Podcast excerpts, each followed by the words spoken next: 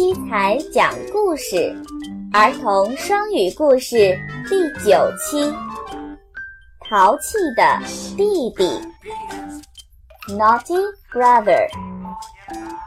Donny is my little brother. He's a naughty boy. 东尼是我的小弟弟，他是个调皮的孩子。On Sunday morning. Donny went into the yard and played with a dog. Sometimes a bird would come down to stay on the top of the dog's house. Then Donny threw a stone at it.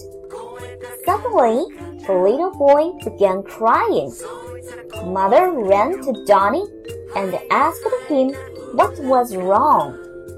He said, I've broken sister's plate. She has beaten me.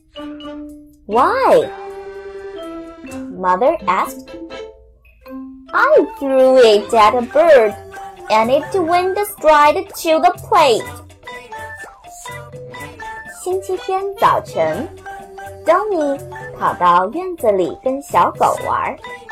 恰巧一只小鸟落在小狗的屋子上，东尼就用石头丢了它。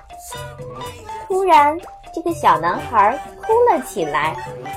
妈妈跑过去问他出了什么事儿，他哭着说：“我姐姐的盘子摔碎了，她打了我。”妈妈又问：“为什么？”东尼继续哭道：“我拿石头丢一只小鸟，可是却打碎了姐姐的盘子。” Such was my naughty brother. 哎，这就是我淘气的弟弟了。